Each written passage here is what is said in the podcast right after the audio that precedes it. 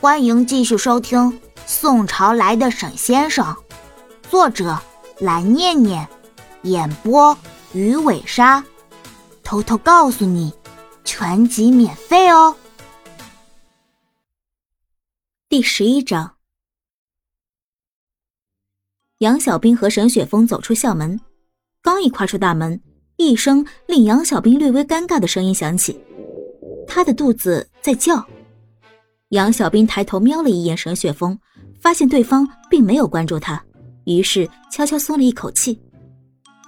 肚子接连起声响，杨小兵脸色瞬间发红，很尴尬。沈雪峰好听的声音传来：“你饿了？”“嗯，刚才一直被周安妮拦着，本来打算去学校食堂吃饭，结果没想到耽搁到现在。”“那我们去外面吃。”我看你们学校附近有家网红餐厅不错。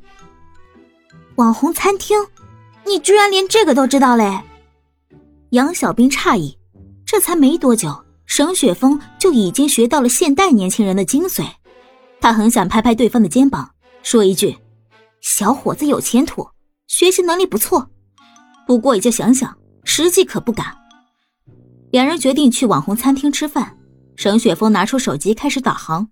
两人慢慢悠悠跟着导航走，杨小兵看到沈雪峰玩导航这么厉害，网红餐厅他也知道，不禁感叹了一句：“我本来以为你还有很长一段时间才会适应我们现代的高科技，万万没想到你居然这么快就适应了。不过之前你学英文也很快，哎，我说你是不是对文字这方面很有天赋啊？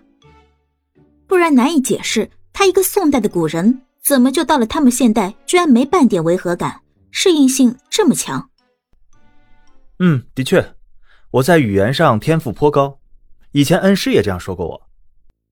沈雪峰点头回应道：“难怪。”一路沿着学校外面的街道，一直直走两千米左右，然后拐弯，就到了学校外面唯一一家网红餐厅。到了，就这儿，走吧。沈雪峰刚说完。回头看到杨小兵一副气喘吁吁的模样，见到他看过来，他还摆摆手，理直气壮的说：“啊，好久没走这么远的路了，我们刚才应该坐公交车的，轻松点儿。”这女人真懒，体质实在太差了。沈雪峰转身，一下子走到靠在柱子边休息的杨小兵面前，脸对着脸，连对方的眼睫毛都清晰可见。你你干什么？心跳莫名有点加快，沈雪峰突然俯身在杨小兵耳边，低沉的声音在耳边响起：“你的体质太差了，有没有听说过身子虚白天走路会遇到鬼？”啥？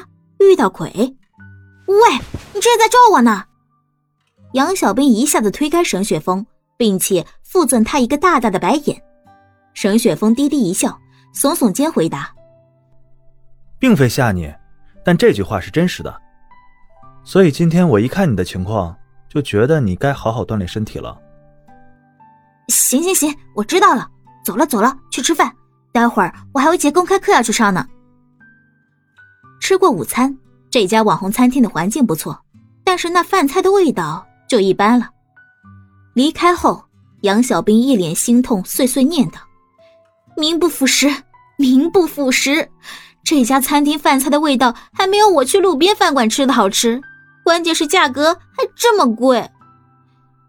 沈雪峰听着杨小兵的碎碎念，微微一挑眉。他吃过很多山珍海味，今天吃过的饭菜的确不入流。不过，下次带你去吃别的好吃的。还有，这次我出钱，你完全不用痛心。对哦，又不是我的钱。说完，杨小兵一把捂住自己的嘴，同时看向沈雪峰。他大眼睛弯弯的看着沈雪峰，心里却在尖叫：“啊，要死了呀！我居然当着沈雪峰的面说出来了。”回答杨小兵的是沈雪峰似笑非笑的表情，惊得杨小兵再度尴尬笑笑，故意放缓脚步，落后沈雪峰一步。哼，女人。沈雪峰没有和杨小兵计较，送他回到学校门口。我先回去了，有事打电话给我。好啊。